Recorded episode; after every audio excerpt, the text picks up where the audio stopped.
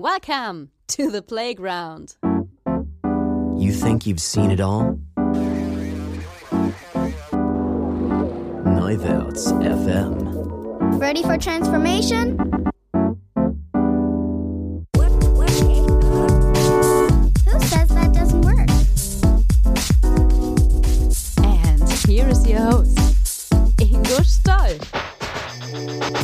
Hallo und herzlich willkommen zu Episode 22 von Neuwärts FM Transformer. Heute mit Special Guest Professor Dr. Michael Braungart, Begründer des Cradle-to-Cradle-Prinzips und Vorreiter einer ökoindustriellen Neuordnung der Welt. Hollywood-Star Brad Pitt hat gesagt, Braungarts Buch zählt zu den drei wichtigsten, die er jemals gelesen hat. Und in China hat sich nur ein deutsches Buch mit mehr als 15 Millionen Stück häufiger verkauft als seines über Cradle to Cradle. Und das war kein geringeres als das Kapital von Karl Marx. Vielen Dank also fürs Einschalten. Es ist Zeit für ordentlich Transformation und ich bin sicher, es lohnt sich. Viel Spaß beim Interview.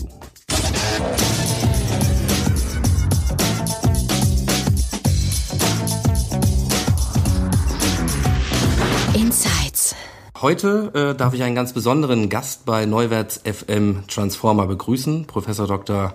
Michael Braungart. Wir sind heute zu Gast in Hamburg bei Ihnen äh, am EFEA-Institut und äh, schön, dass wir da sein dürfen. Herzlich willkommen.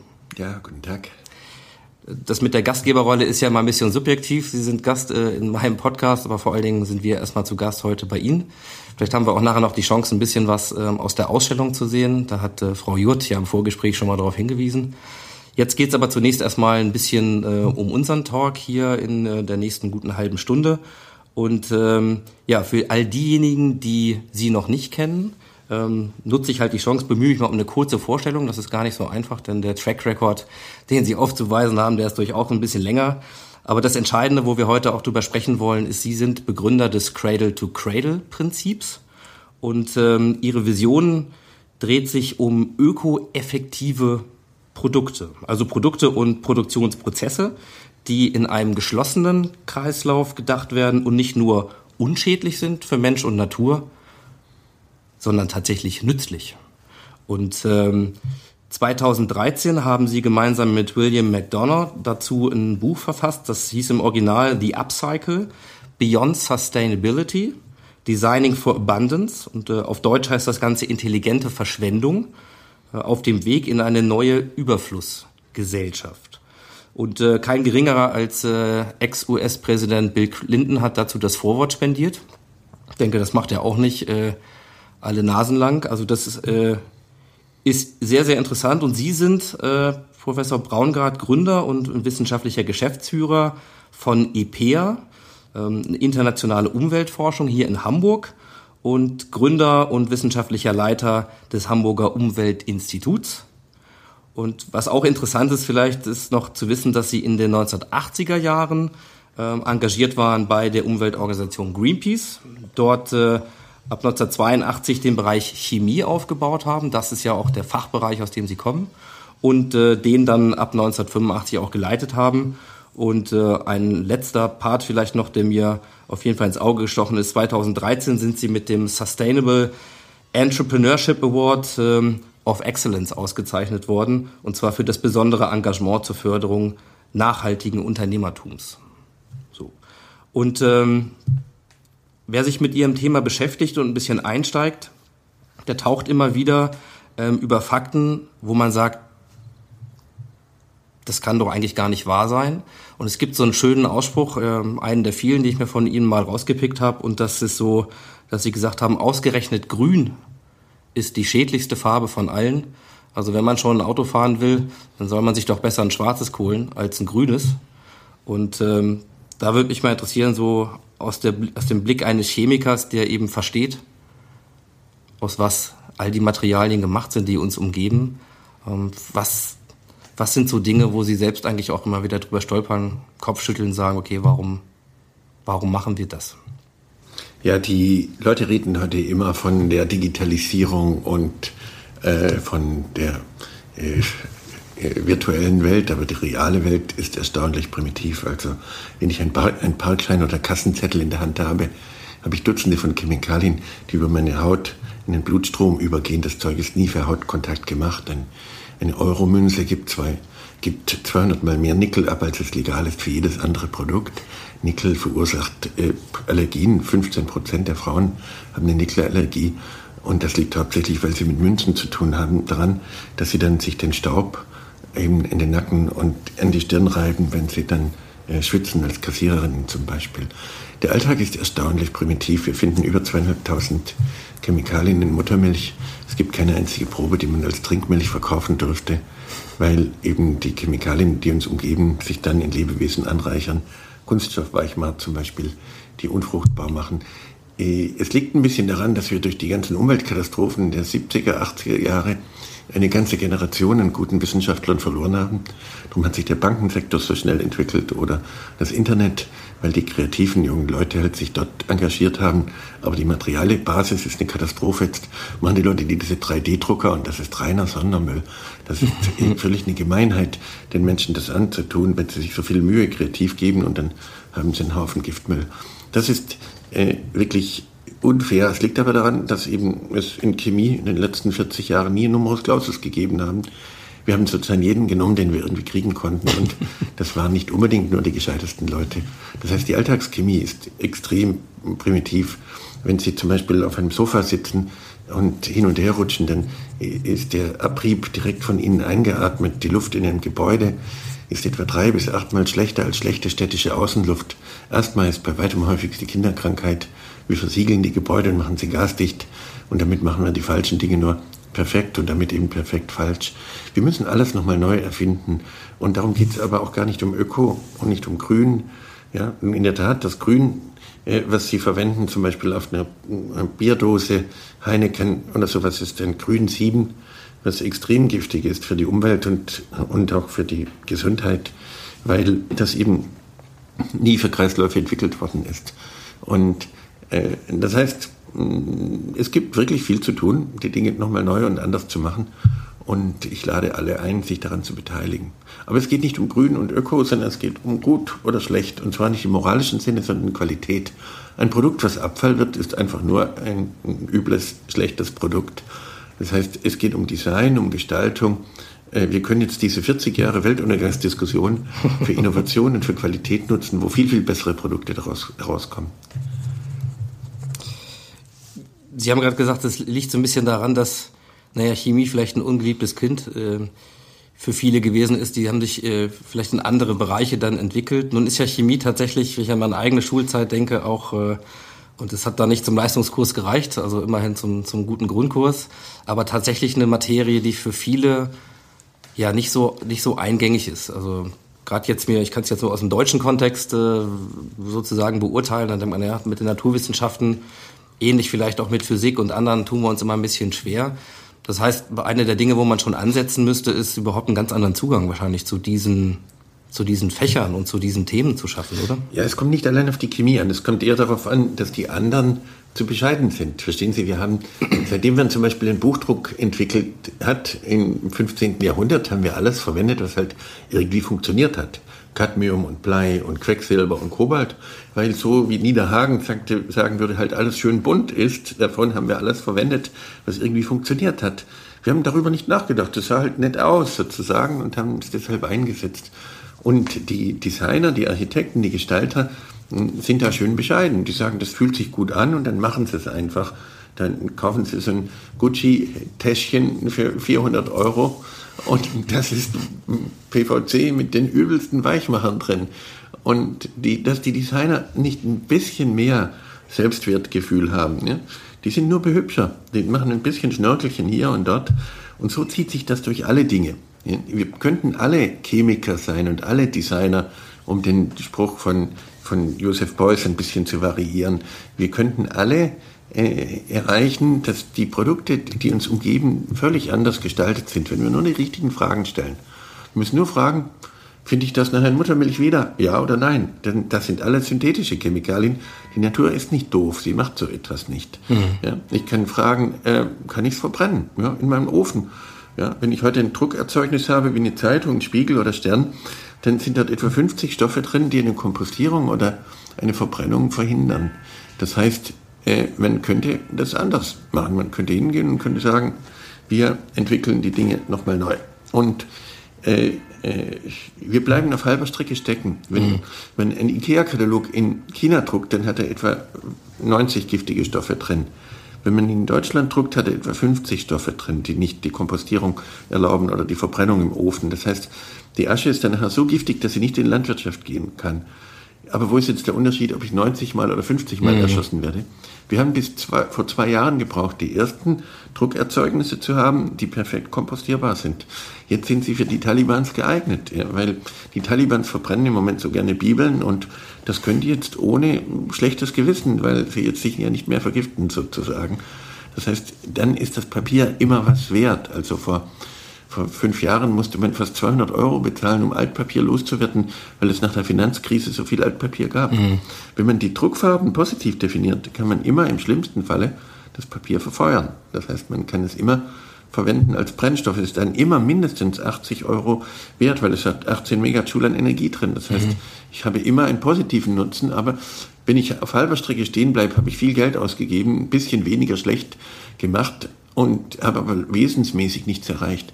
Die Leute denken, es sei Umweltschutz, wenn sie ein bisschen weniger zerstören. Schützt die Umwelt, mach weniger Müll, verbrauche weniger Energie, reduziere den Wasserverbrauch. Das ist kein Schutz. Das ist so, wie wenn ich sagen würde, schützt dein Kind, schlag es nur fünfmal anstatt zehnmal. Das ist kein Schutz, das ist nur weniger Zerstörung.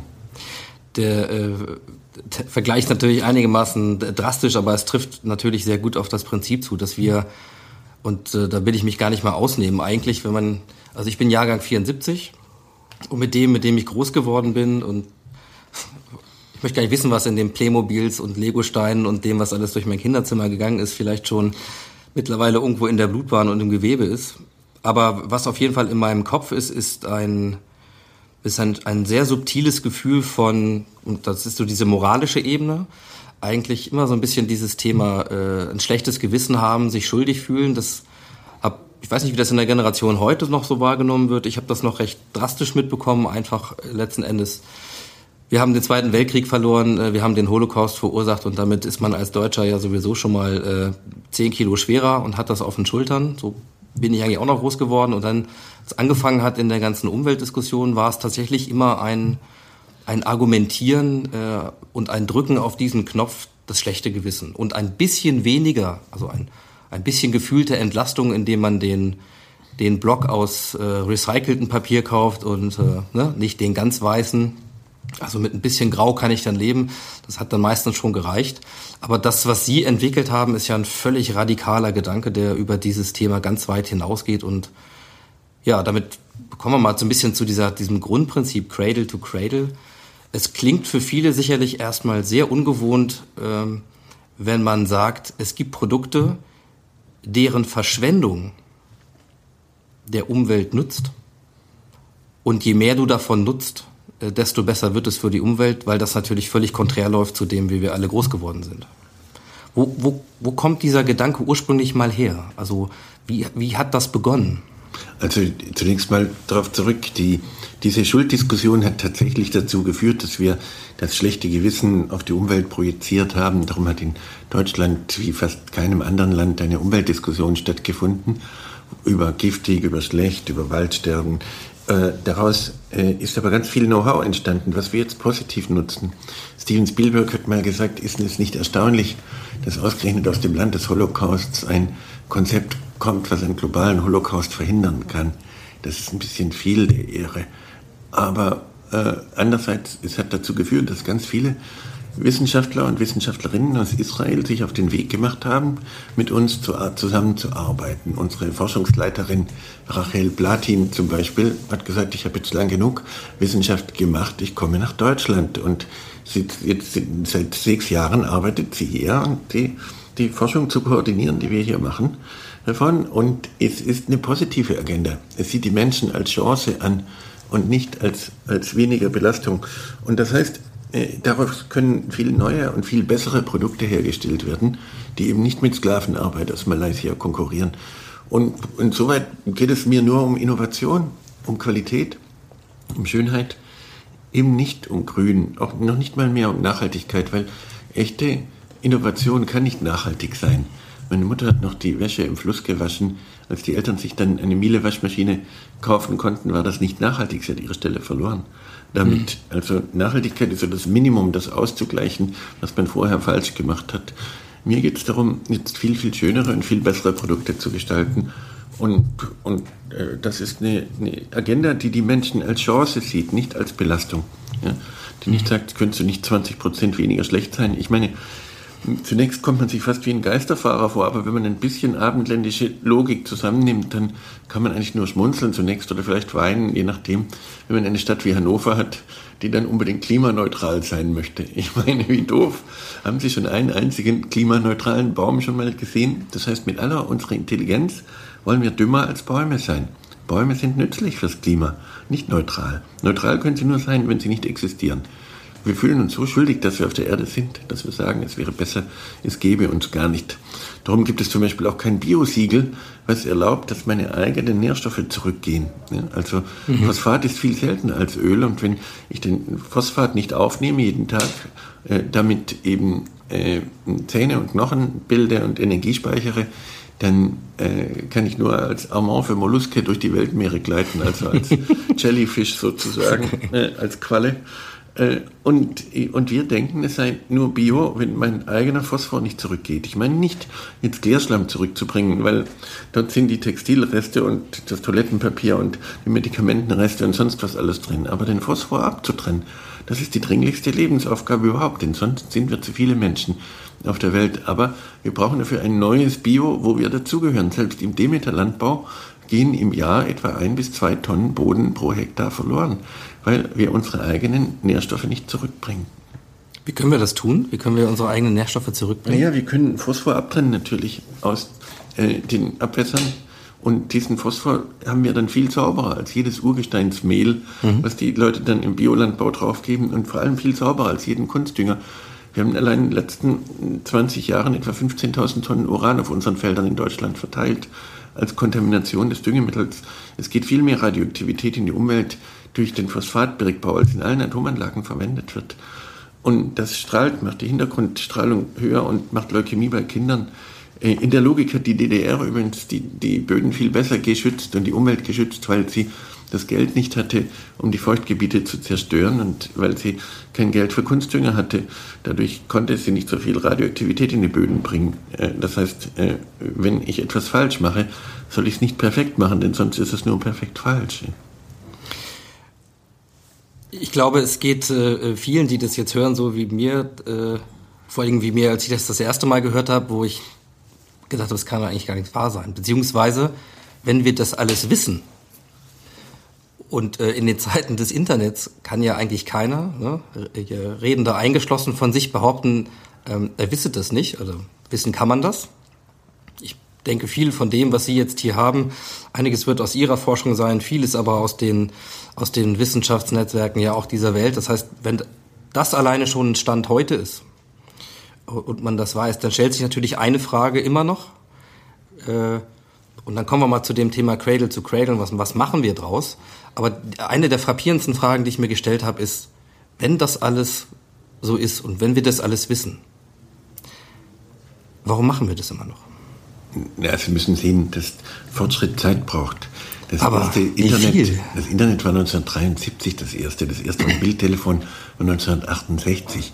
Das heißt, zwischen der Entdeckung und einer Umsetzung eh, vergeht immer wahnsinnig Zeit. In diesem Gebäude, hier im alten Rathaus von Hamburg, wurden 1765 die Menschenrechte zum ersten Mal wohl in deutscher Sprache erklärt überhaupt.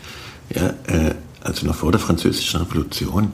Äh, trotzdem zwischen der Erklärung der Menschenrechte und dem Frauenwahlrecht vergingen über 150 Jahre. 150 Jahre haben die Leute gesagt, na, Frauen sind ja vielleicht doch keine Menschen sozusagen. Das heißt, etwas, was offensichtlicher Blödsinn ist, braucht trotzdem ganz ewig lange Zeit, bis es korrigiert wird in der Geschichte. Und dafür bin ich erstaunlich optimistisch. Wir haben inzwischen über zweieinhalbtausend solche Cradle-to-Cradle-Produkte weltweit, die wir auf dem Markt sehen, also wo man sehen kann, dass es anders geht. Ich habe viele, viele Kollegen, die daran arbeiten. Es gibt einen Cradle-to-Cradle-Verein in Deutschland zum mhm. Beispiel, wo Dutzende von Gruppen inzwischen in Deutschland da sind, wo auch jeder mitmachen kann. Cradle e.V. Einfach, also das ist eher wie ein freundlicher Tsunami zunächst mal, weil äh, wenn man einmal verstanden hat, dass weniger schlecht nicht gut ist, dann möchte man nicht weniger schlecht sein, sondern gut. Schlecht weniger hilft uns nicht weiter.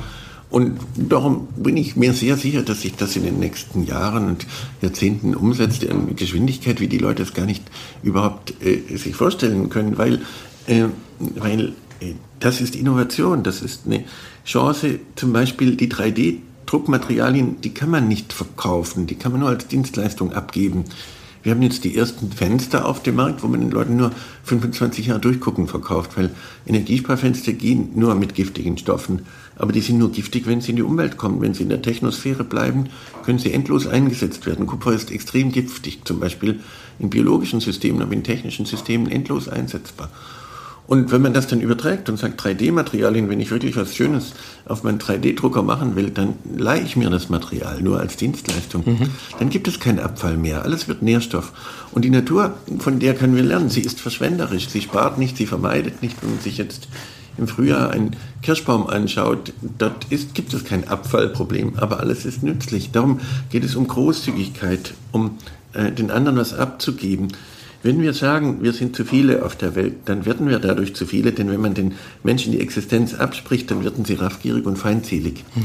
Wenn Menschen gemocht sind, wenn sie geschätzt sind, sind sie immer großzügig und freigebig. Das heißt, sie freuen sich immer, wenn es den anderen auch gut geht. Das heißt, äh, wir erreichen dann das Gegenteil, wenn wir die Menschen als Chance sehen. Sie nicht zu kontrollieren, 20 Prozent weniger Schwein zu sein, sondern sie zu unterstützen, so wie Menschen sein wollen. Und 95 Prozent der Menschen wollen gut sein, wenn sie ihnen die Chance dazu geben das, also zweieinhalbtausend äh, Produkte, haben Sie gerade gesagt, sind nach, nach Cradle-to-Cradle-Prinzip schon ähm, produziert. Können Sie mal ein paar Beispiele geben, was so herausragende Produkte sind aus Ihrer Sicht, die, die wirklich eigentlich stellvertretend sind für das, was Sie gerade ähm, ja, ja eigentlich als, als, Vision ja auch gezeigt haben. Sportartikelhersteller Puma eine Kollektion InCycle. In dieser Kollektion gibt es 128 Produkte jetzt auf dem Markt, wo jede Zutat positiv bestimmt ist, also nicht frei von. Ja, also frei von Hähnchen hilft ihnen gar nichts, wenn ich sie zum Essen einlade, sondern es ist positiv definiert, was drin ist. Oder es gibt äh, Good Baby zum Beispiel. Good Baby ist der weltgrößte Hersteller für Kindersachen in Shanghai, wo alle Zutaten positiv definiert sind. Man kann im Internet sich angucken, Puma InCycle zum Beispiel oder Good Baby äh, ist äh, Cradle to Cradle einzugeben. Auf YouTube findet man, wie das Unternehmen sich bis 2020 umstellt. Good Baby macht mehr Kindersachen, als es Kinder auf der Welt gibt. Also ähm, Autositze und Kinderwagen und Kinderbetten und äh, Kindersitze und alle möglichen Dinge, die Kinder eben so brauchen. Und äh, das geht mit großem Erfolg. Ja.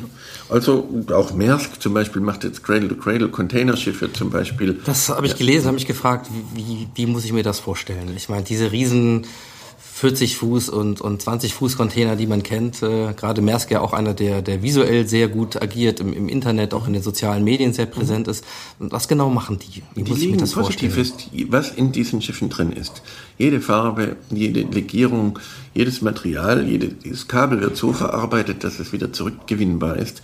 Das ganze Schiff wird nur eine Dienstleistung praktisch. Die Metalle werden Dienstleistungen und gehen zurück in die Technosphäre, beziehungsweise die Beschichtungen sind so, dass man sie nachher in die Biosphäre zurückbringen kann. Das heißt, sie können dann verbrennen, ohne dass man einen Filter dafür braucht. Oder sie können abgerieben werden und können wieder eingesetzt werden. Das heißt, es gibt dann keinerlei Abfall mehr. Alles wird Nährstoff für die Biosphäre oder die Technosphäre.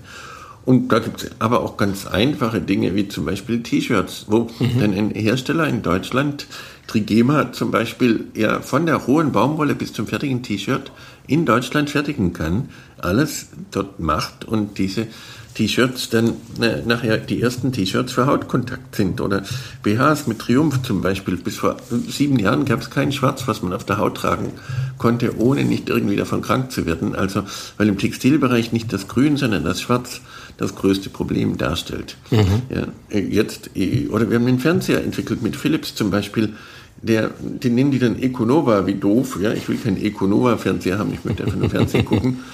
Dieser Fernseher spart so viel Strom ein, dass Sie den Kunden gegen eine Schutzgebühr abgeben könnten und nur durch die Stromeinsparung ihn finanzieren könnten. Mhm. Dieser Fernseher ist der erste Fernseher für Innenräume, gibt gegenüber einem anderen Fernseher im Durchschnitt gesehen 30.000 mal weniger Stoffeabteil. Das erste für uns ist gesunde Luftqualität. In einem Einfamilienhaus ist die Luft etwa drei bis achtmal ja schlechter als draußen. Äh, anstatt also das Gebäude jetzt zu versiegeln und gasdicht zu machen, ist doch zuerst mal zu fragen, was ist gesunde Luft? Ja? Über die Hälfte unserer Gebäude haben Schimmel zum Beispiel, mhm. ja, weil wir die Feuchtigkeit nicht rauskriegen. Schimmel macht Asthma. Asthma ist häufigste Kinderkrankheit bei weitem.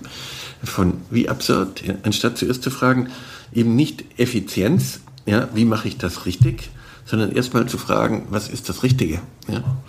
Und dann kann ja. ich es umsetzen.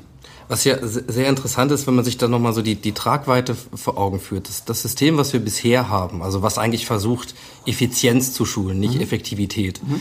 dann ist es da, geht es immer darum, dass man versucht eigentlich in dem, im, im kapitalistischen System einen Anreiz zu schaffen, zum Beispiel über äh, besondere Gebühren bei der Entsorgung von bestimmten Stoffen. Mhm oder man versucht, äh, Rohstoffe einzusparen und dadurch letzten Endes einen Kostenvorteil zu gewinnen. Das ist so das eine, was ja quasi ad absurdum geführt wird ähm, und damit auch mal interessante Frage, was das eigentlich für ein kapitalistisches System bedeutet. Und die zweite Sache ist ja, dass man eben nicht mehr versucht, eine Argumentation zu fahren, wo man sagt, der Konsument hat doch die Macht. Ja, also in meinem Marketing Studium äh, bei Professor äh, Ursula Hansen, auch in Hannover. Ja, da habe ich dann einfach gelernt, ja, die, die Macht äh, der Verbraucher, ja, die sich darüber nicht bewusst sind, die muss man organisieren und machen und Druck auf die Unternehmen ausüben. Das, was Sie sagen, ist ja ein komplett anderer Ansatz, nämlich in den Unternehmen, äh, bei den Gestaltern, bei den Designern, bei den Architekten dafür zu sorgen, äh, dass da Umdenken stattfindet und man automatisch bessere Produkte in den Handel bringt und gar nicht mehr eben versucht, den Endkonsumenten durch jetzt einen Nachfragestau ähm, oder durch einen, durch einen Push unbedingt dazu zu bewegen. Und wenn das nicht passiert, hat man so lange eine Ausrede, dass man sagt, wir machen so weiter wie bisher.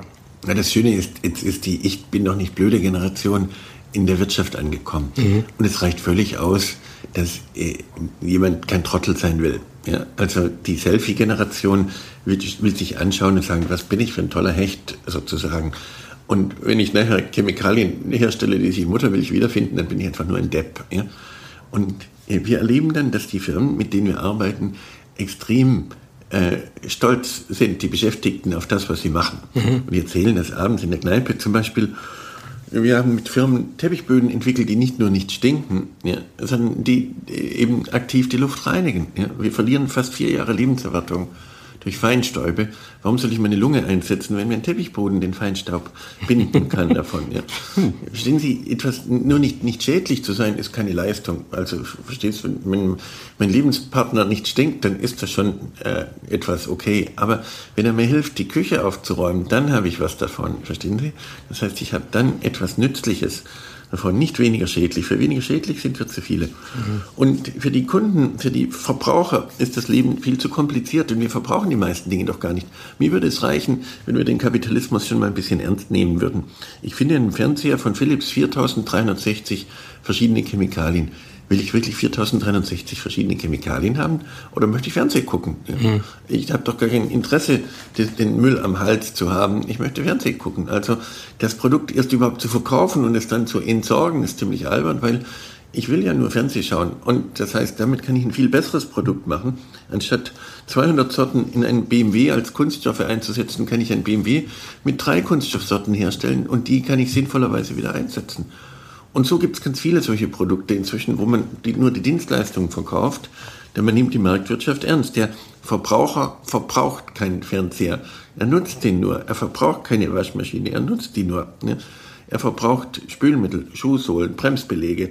Und diese Dinge müssen gemacht werden, dass sie in die Biosphäre gehen können. Mhm. Im Moment ist es anders. Sie kaufen ein Opel oder ein VW oder ein Ford, da steht drauf, Original VW Bremsbelege, frei von Asbest. Ja?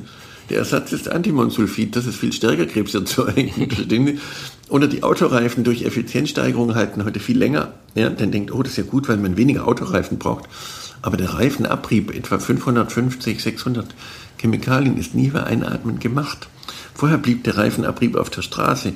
Das war schon doof genug, aber jetzt atme ich den Dreck ein. Ja, wenn ich mir das anschaue, am Mittleren Ring in München etwa, rechne ich, dass etwa 20 Prozent der Menschen massive Lungenfunktionsstörungen haben, nur durch den Abrieb der Autoreifen.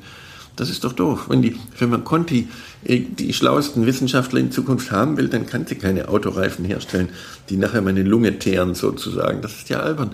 Ja. Die Leute sind gegen Passivrauchen, aber gegen passiv Autoreifen einatmen sind sie nicht. Das ist ja albern. Ja.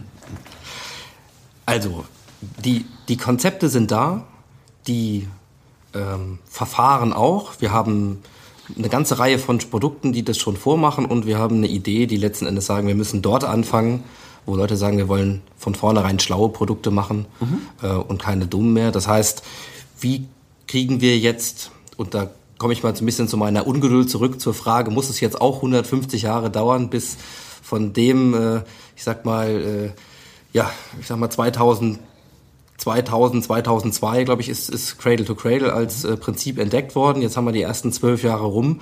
Also ich hätte ja schon die Hoffnung, dass es in Zeiten ähm, von Internet, um dem mal was Nützliches abzugewinnen, im Sinne von Informationsverteilung, Aufklärung, Bewegung schaffen, kollaborativ. Sie haben den Cradle-to-Cradle-Verein mhm. gerade aufgezeigt, also ähm, kollaborativ daran zu arbeiten, dass es ein bisschen schneller vorangeht.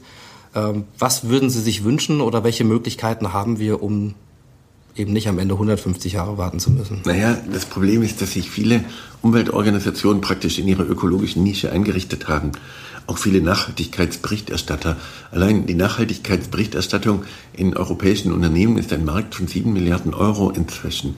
Ja, da richten sich die McKinseys und die äh, Accentures und diese ganzen großen Unternehmensberatungen ein und berichten halt, das ist ein, eine Sterbebegleitung für unsere Industrie sozusagen. Äh, in der Tat äh, ist die Frage, wie schnell wir sind. Wir haben zum Beispiel mit, gemeinsam mit Leuten in, in Süddeutschland ein Leder entwickelt, was perfekt kompostierbar ist. Vorher haben sie 40 Gramm Chrom in einem Kilo Leder drin. Das sind 20 Prozent der Weltchromverwendung. Diesen Sondermüll kann man in Marokko billiger herstellen. Wir haben 18 Jahre dafür gearbeitet. Jetzt gibt es ein perfektes Leder.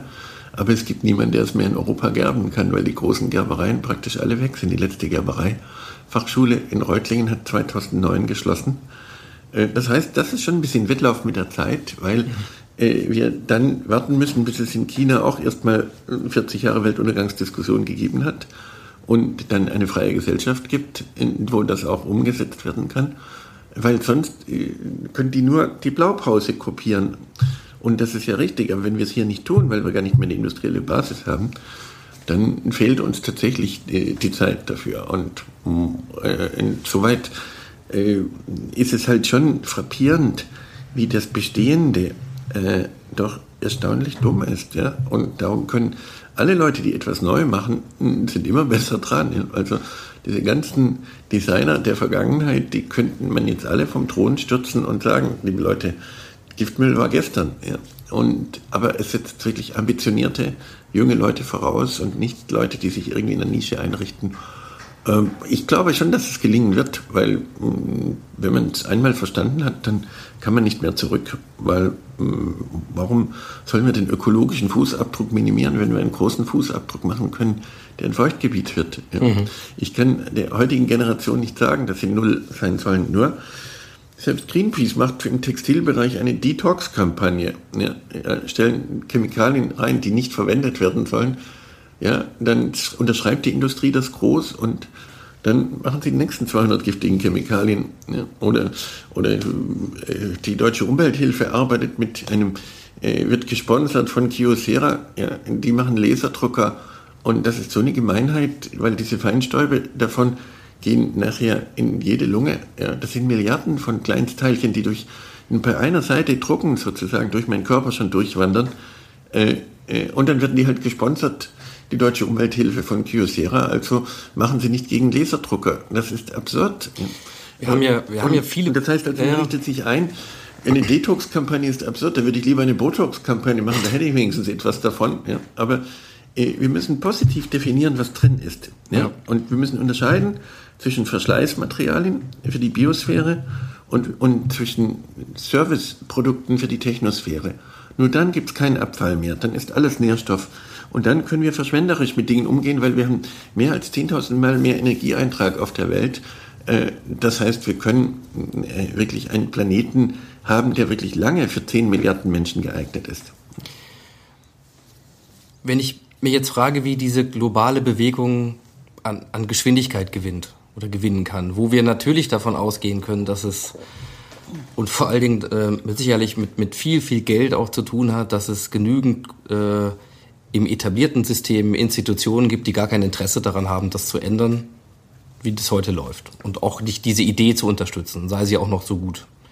Und sei es nur, dass ich mir, äh, dass ich Verfahren ent, äh, mal, laufen habe, Profite mache und sage, gut, wenn wir das jetzt umstellen, wir wissen nicht, wir müssen investieren, wie sieht das aus? Sie haben Puma zum Beispiel angesprochen.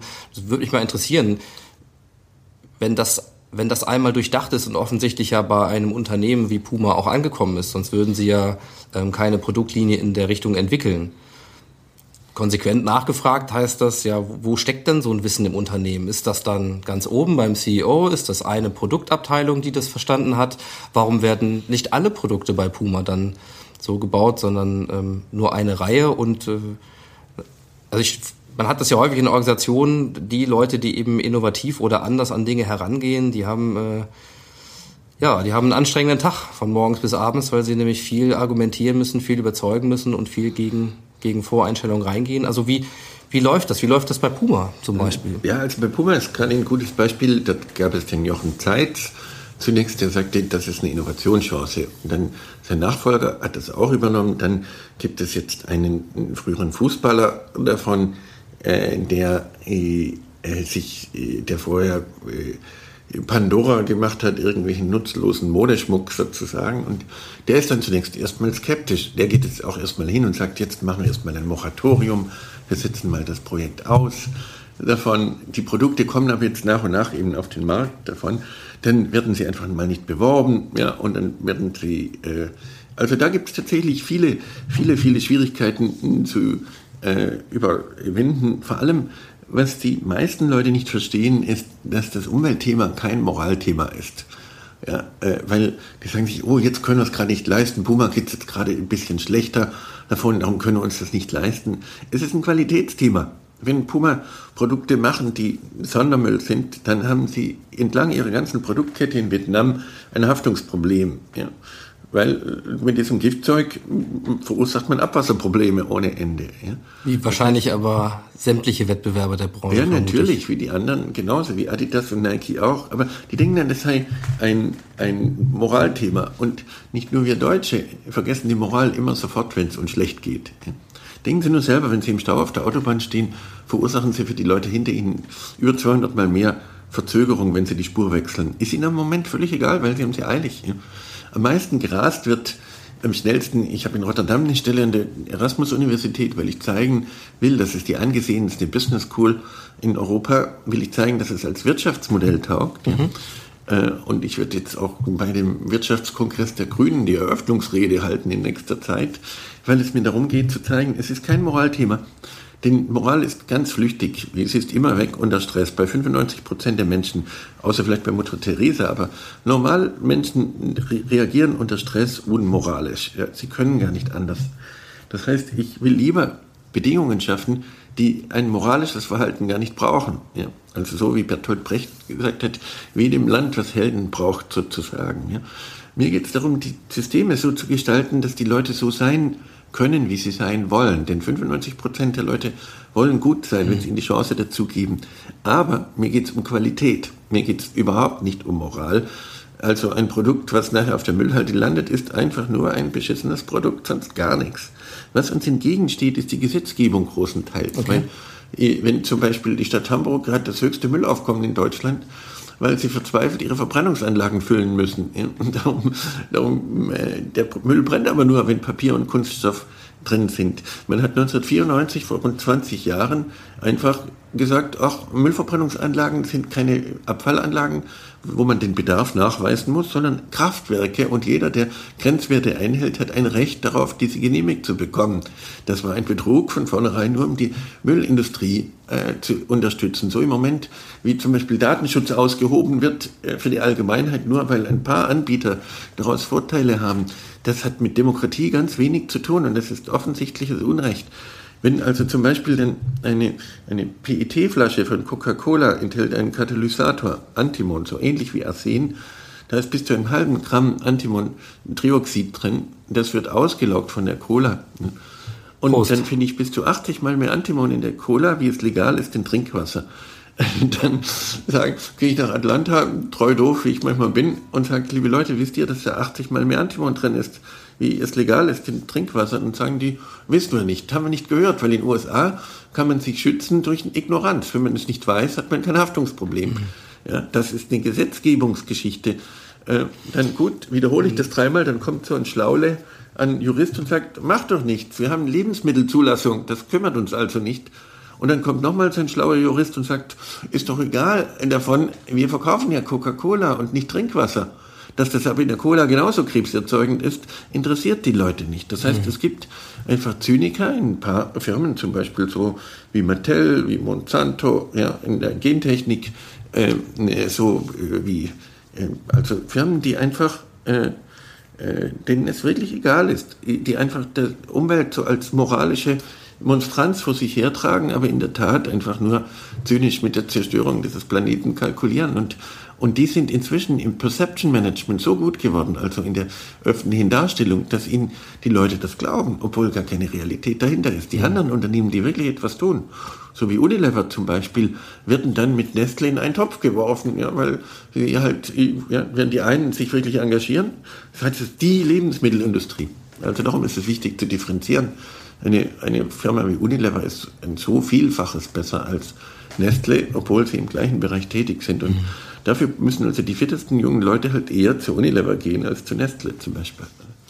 Dann komme ich jetzt einfach für mich auch zur Kernfrage und sage, das Sie haben uns ja Hoffnung gemacht am Anfang des Gesprächs und gesagt, Sie sind, Sie sind positiv. Ja, trotz all dieser Dinge, die wir jetzt hier auch gehört haben, wo man natürlich auch schnell denkt, oh, da ziehe ich mal die Decke lieber wieder über den Kopf, ja, weil das sind so viele auch komplexe und dicke Bretter, die da gebohrt werden müssen, äh, auf einmal so, wo, wo fängt man an? Also wo, wo fangen wir an, ähm, wenn selbst die Umweltorganisationen heute zum Teil noch aus, äh, aus individuellen Gründen noch Detox-Kampagnen fahren. Also wer, wer sind unsere Verbündeten, wer sind ihre Verbündeten, wie, wie kriegen wir dieses Thema nach vorne?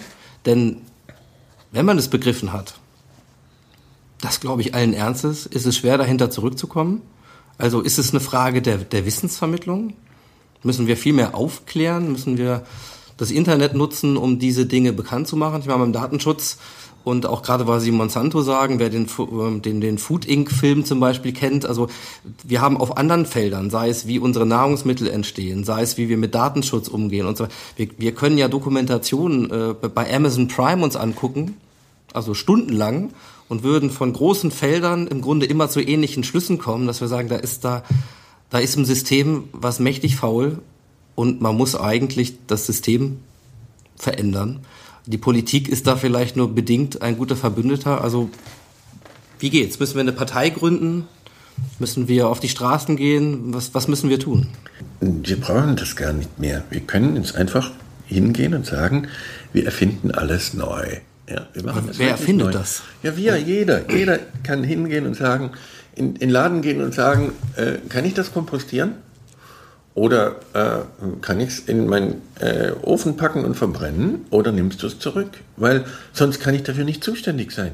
Verstehen Sie? Wenn ich nicht in die Biosphäre gehen kann, dann ist es die Aufgabe derer, die die Zutaten raussuchen, es zurückzunehmen. Das ist deren. So wie eine Wurst, die man sich an die Nase gewünscht hat, das ist deins. Ja, will ich gar nicht anders. Und aber wir sind, wir sind letzten Endes doch, doch beim Mechanismus, dass wir sagen, es ist vielleicht nicht mehr der der Verbraucher, also heute ist noch der mhm. Verbraucher, in Zukunft ist es der Gebraucher. Ja. ja also wir müssen es doch so machen, dass wir am Ladentisch letzten Endes äh, anfangen, das System zu ändern nein, über die nein, Fragen nein, und nein, das gar Verhalten. Nicht. Ich sage nicht am Ladentisch, ich sage nur, jeder kann etwas tun. Er kann jeder, jeder jeden Gegenstand in der Hand nimmt, und ich meine jetzt nicht den Ladentisch, ich meine in jeder Firma, in der man arbeitet, in jedem Elternbeirat, wo man sitzt, einfach zu sagen, ich möchte eine Schule haben, wo die Luft besser ist als draußen. Mein Kind verdient das dazu. Ja? ich möchte Papier haben, das wirklich kompostierbar ist. Ja, man kann ganz viele Dinge machen. Ich möchte Häuser haben, die nicht Passivhäuser sind und versiegelt werden und gasdicht gemacht werden, sondern Häuser, die die Luft reinigen. Ja, ein Baum reinigt die Luft. Mit wenigen Bildern kann man sich die, das Lebensgefühl präsent machen. Ja? Gebäude wie Bäume zu machen, Gebäude, die nützlich sind, nicht weniger schädlich, Gebäude, die energiepositiv sind, Gebäude, die das Wasser reinigen, Gebäude, die den anderen Lebewesen dienen davon. Ein Baum ist Lebensraum für 200 Arten. Einfach nur zu sagen, ich möchte mit dem, was ich tue, nützlich sein. Man kann natürlich auch lustige Dinge machen. Also zum Beispiel, wer mit dem Aufzug fährt, braucht bei unserer perversen Landwirtschaft fünfmal weniger Energie, ja, wie wenn er die Treppe steigt. Ja. Also wer seinen Carbon Footprint sein, äh, um fünfmal reduzieren will, muss immer Aufzug fahren, weil es braucht in unserer perversen Landwirtschaft zehnmal mehr Kalorien, eine Kalorie herzustellen. Ja, beim Aufzug braucht es nur zweimal mehr Kalorien.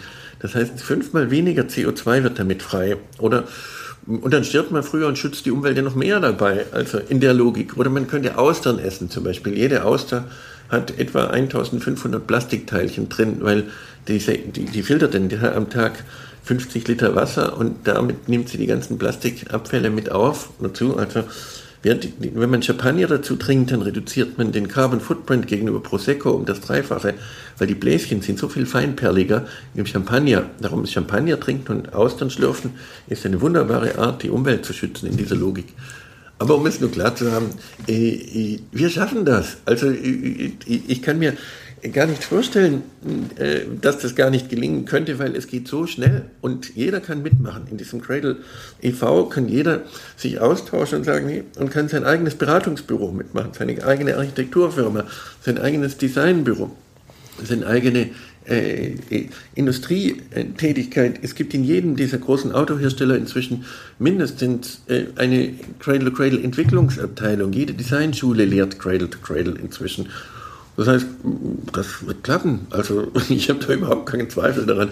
Darum kann man sich auch über die bestehenden Sachen ziemlich lustig machen. Ja, ja weil, weil es wird gelingen. Ich war gestern beim größten deutschen Architekturbüro und die haben gesagt, wir werden in Zukunft Cradle-to-Cradle-Architektur machen weil die Architekten wollen stolz auf ihre Arbeit sein und keinen Sondermüll produzieren.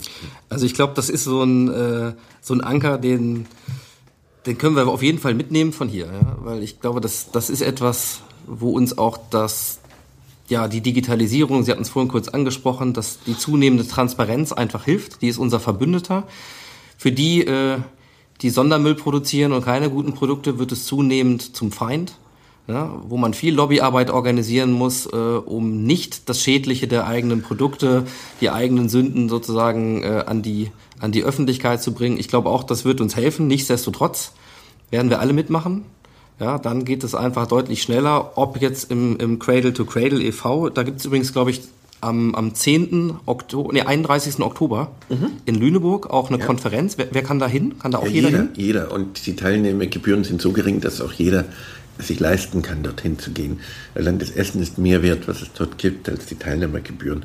Aber das Essen stammt dann ja, aus anderer Landwirtschaft vermutlich. Nein, das stammt natürlich aus vernünftiger Landwirtschaft. Die Leute reden immer konventionelle Landwirtschaft. das ist keine Konvention. Es geht um gute Nahrungsmittel. Ja. Und äh, trotzdem ist es schon wichtig, die Dinge neu zu machen nochmal. Also gerade bei Nahrungsmitteln zum Beispiel.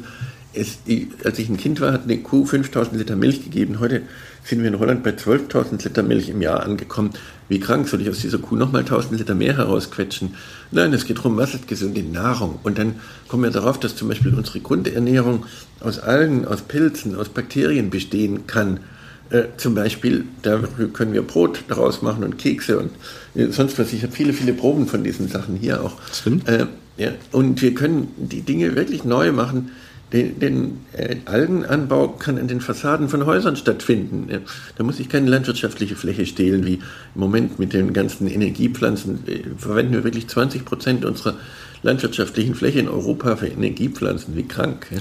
Äh, das ja. heißt, wir, wir, können das anders und wir werden das anders machen. Dazu. Das ist ja, und dann können ja. auch leicht 30, 40 Milliarden Menschen auf dieser Erde Platz finden, wenn wir wollten, sozusagen. Das heißt, wir sind gar nicht zu viele, wir sind nur zu blöde im Moment. Dem ist eigentlich fast nichts hinzuzufügen. Das finde ich einen, einen wunderbaren Schlusssatz. Wir haben, und das nehme ich hier auf jeden Fall mit, wir haben alle Chancen, wir haben es auch selbst in der Hand. Man darf da nicht verzweifeln. Manchmal hilft ein bisschen äh, ein bisschen sich lustig machen, auch über die Dinge, mit denen wir heute noch kämpfen. Wir wissen auch, dass es viele gibt, die wir davon äh, noch vom Sockel stoßen müssen, aber es wäre nicht das erste Mal in der Geschichte der Menschheit, dass eine Bewegung ja im Kleinen startet, an vielen Stellen gleichzeitig die Feuer irgendwo angehen und irgendwann wird es ein Flächenbrand im positiven Sinne. Also insofern, ja, Cradle to Cradle, die Konferenz ähm, vom Cradle to Cradle Verein am, am 31. Oktober in Lüneburg ist sicherlich interessant. Es gibt auch Modellregionen zum Thema Cradle to Cradle in Deutschland, in, in Osnabrück, in Bielefeld, in Aachen beispielsweise. Wir werden einige dieser Informationen einfach noch in die Show Notes auf, auf Neuwärts FM packen. Ähm, da könnt ihr auch reinschauen, da findet ihr auch Links, da findet ihr auch Links zu Produkten, es gibt tolle Videos. Ähm, also spätestens mit Hören dieses Podcast seid Gut. ihr jetzt dabei, kommt auch nicht mehr hinter dieses Wissen zurück. Und Professor Braungart, ich danke Ihnen ganz herzlich für die Zeit und das Gespräch.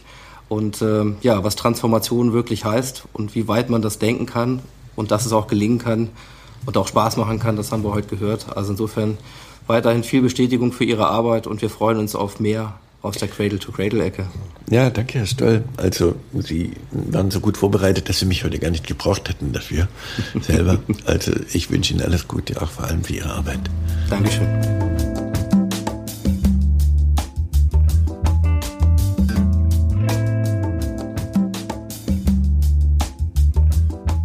Ich weiß ja nicht, wie es euch geht, aber es gibt so viel zu tun und so viel besser zu machen, dass es im Prinzip völlig egal ist, wo wir da anfangen. Hauptsache, wir fangen an und dafür müssen wir keine Chemiker sein. Das haben wir gelernt. Äh, wenn man mit Michael Braungart spricht und auch wenn man mit ihm durch seine Ausstellung gehen darf, dann lernt man noch viel mehr, nämlich, dass es sich lohnt, optimistisch nach vorne zu schauen am besten hat mir gefallen, dass ich den Stuhl, auf dem ich das Interview führen durfte, danach im Grunde hätte aufessen können, ohne dass es mir geschadet hätte. Vielleicht hätte es mir sogar ganz gut getan. Das äh, habe ich aber nicht probiert. Das mache ich dann nächstes Mal. Und auch die Wachscreme fürs Surfboard nach Cradle-to-Cradle-Prinzip hat mich schwer beeindruckt. Die findet ihr mit einer sehr, sehr interessanten Verpackungsgestaltung äh, als Bild ebenfalls in den Shownotes unter www.neuwärts.fm slash transformer slash 022, denn dies ist die Episode 22. Mir hat es viel Spaß gemacht, danke fürs Einschalten. Kleiner Tipp noch in eigener Sache, wer am 19.03. in Hannover ist, der schaue vielleicht im Transformationswerk vorbei. Dann sehen wir uns bei Future Brand Advocacy mit äh, Forbes Top 50 Social Influencer Neil Scheffer und Lena Schiller-Klausen, beide schon Gäste dieses Podcasts. Eintritt frei aber limitierte Sitze, deswegen anmelden, äh, ebenfalls über die Shownotes oder auf der Neuwerts Facebook-Seite. Und ich gehe jetzt am Wochenende mal in den Möbelladen meines Vertrauens und frage mal, was ich dort risikolos essen kann. Ihr könnt ja derzeit mal ein bisschen in den Shownotes stöbern. Und insofern macht's gut, happy transformation. Ciao, ciao.